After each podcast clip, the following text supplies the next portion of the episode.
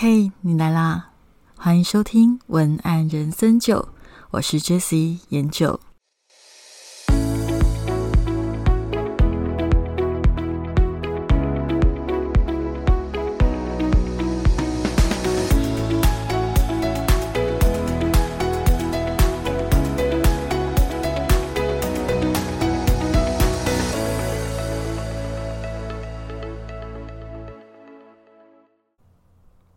嗨，大家好，我是颜九。呃，我们的情人节快到了，对不对？因为七月到了嘛，那七夕情人节快到了，所以呢，今天这一集 Podcast 是一个特别企划，想要跟大家分享情人节的文案该怎么写。那这个部分呢？我会聚焦在四个借力文学营造质感的范例。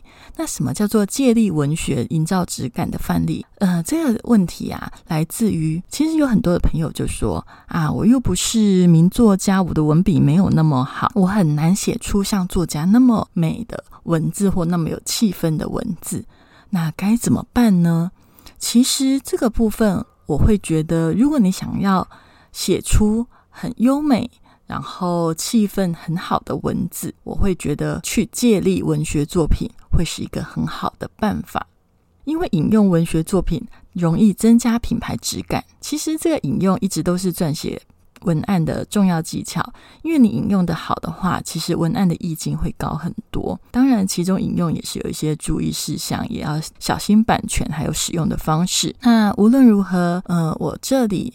跟大家归纳出的四个那文学范例，是我觉得比较特别的，然后比较适合可能比较文青型，或者是一些比较小众，或者是你的品牌特别在乎美感，或者是你想要跟别人不太一样、特别一点的呃文案，都适合今天的呃营造质感的方法。所以，如果你今天想要写看看高质感的文案的话，其实你可以试着用这个方式。因为借力文学作品啊，里面的情绪渲染力很容易让你产生更有深度的印象。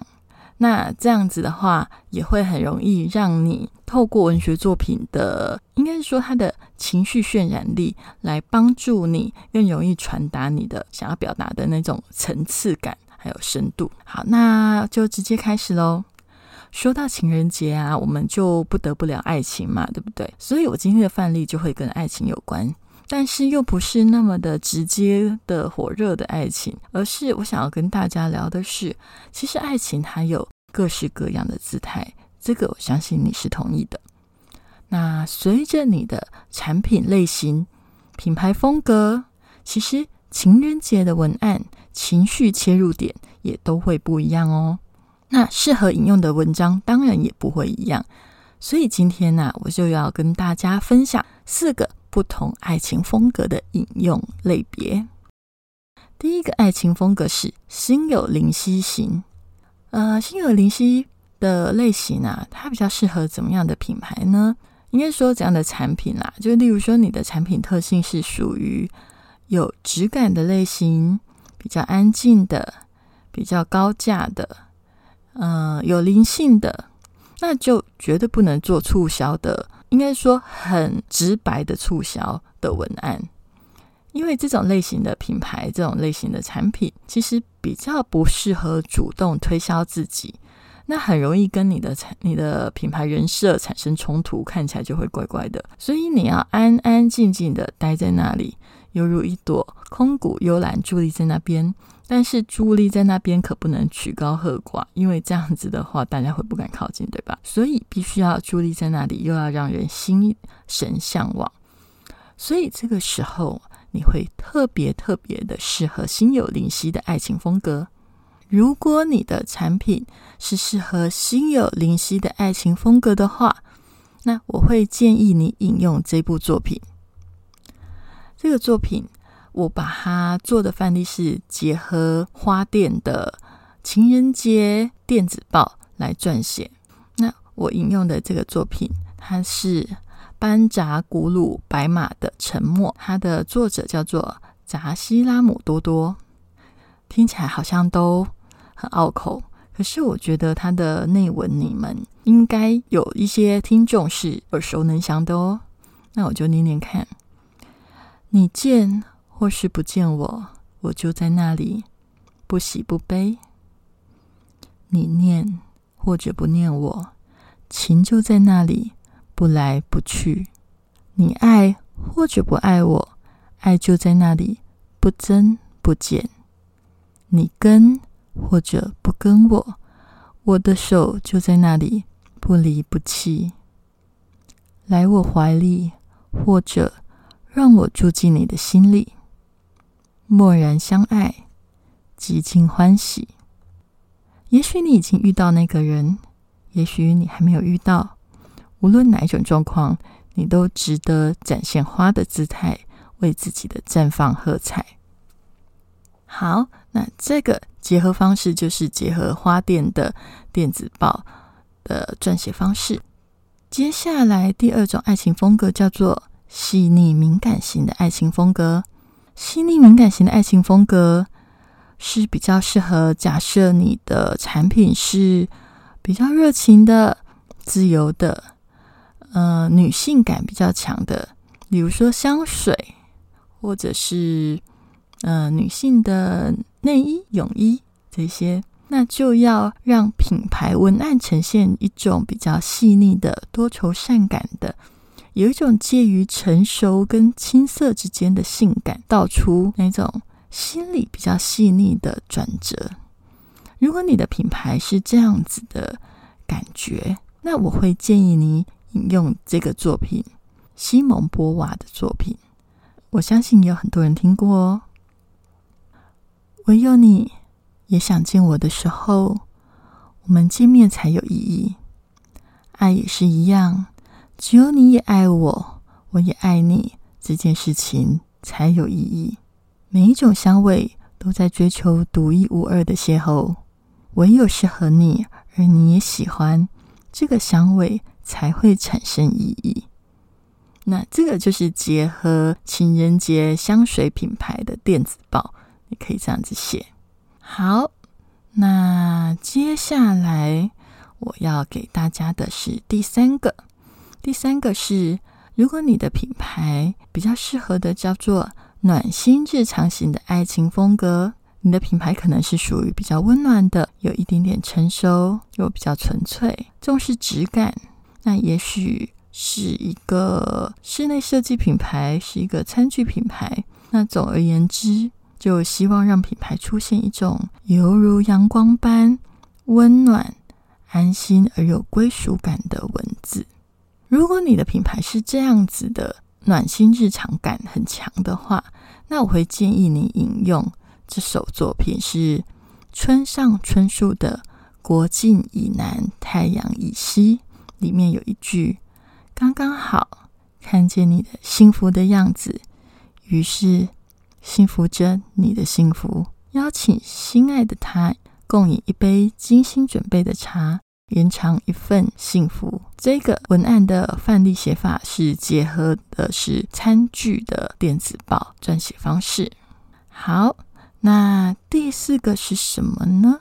第四个是，如果你的品牌是比较特别的，其实现在台湾也还蛮多这样子的品牌。就是比较中式古典型的，我记得饰品有，衣服也有，然后有一些婚纱公司他们拍摄的那些服装，还有风格也是比较中式古风的，或者是有一些关于汉服的呃拍摄这种感觉的，也是蛮多这样子的品牌。那假设你的品牌是属于中式古典复古。然后文学感比较重的家具品牌，如果你的是这样子的风格，那要做的就是直接的让文案呈现浓厚的古典感。要怎么做呢？我这里示范的是古典厨具配合情人节档期的撰写方式。我引用的是古文，也就是《诗经·正风·风雨》里面的“风雨如晦，鸡鸣不已，既见君子。”云乎不喜。那这个部分，我觉得可能有一些朋友会对这一句话非常的熟悉，可是不一定懂它的意思，因为这一段话还蛮常被引用的。那它大概的意思就是说，在这凄风苦雨、鸡鸣不止的暗夜里，见到重要的人回来，我的心怎么不欢喜？虽然在爱人的眼里一切都是美的，但是更好的厨房能让爱的品质更好哦。那这个就是结合古典厨具情人节档期的撰写方式。大家有没有发现，其实我虽然说用文学作品做引用，可是其实我引用的作品呢，都还蛮常见的。也就是我，我觉得有一些朋友，我觉得除了村上春树的那一篇，有可能有些人平常没有注意到，但是其他三个文学作品，我觉得应该还蛮多人都有听过。所以其实我们身边常常看到的一些作品，如果把它适合的引用在你的在问候读者的电子报或者是贴文，都会嗯产生一种借文学的力，来让你的品牌印象更有质感。是一个还不错的做法。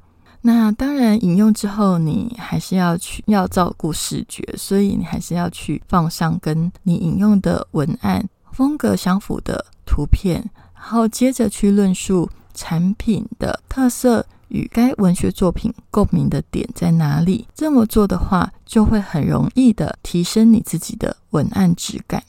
那当然啦，我还是要在这里去提醒你一点，就是引用文学作品需要注意版权的问题。就是说，如果你今天是做一般问候读者的电子信，就比较不会有问题。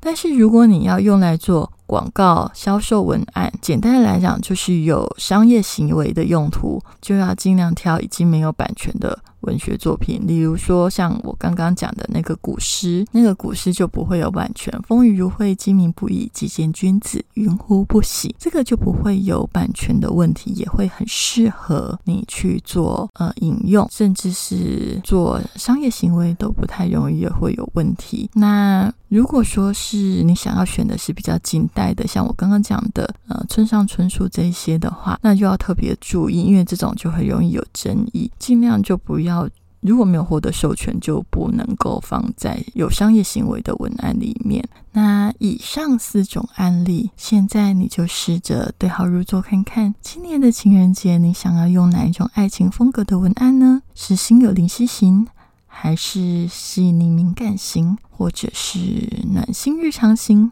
还是古典中式型呢？告诉我你的答案。那今天的文案人生九就到这里。今天的内容比较简短一点点，不过我觉得如果你在写情人节的文案有一些卡关的话，我我觉得引用一些文学作品来帮助你，呃，跟读者沟通的时候产生一些不一样的火花。好像也是一件还蛮有趣的事情，欢迎你试看看，也欢迎你测试后把你的文案分享给我看。在哪里可以找到我呢？你可以在呃 IG 或者是 Facebook 找文案像你都可以找到我，或者记得我的网址是 jslogan 点 tw，jslogan 点 tw。那这个网址无论是 IG、Facebook 或者是我的官网都是这个网址，你都可以在这里找到我。那都欢迎你可以把你的文案跟我分享，我会觉得很开心。那今天的文案人生九就到这里，那我们下期见喽，拜拜。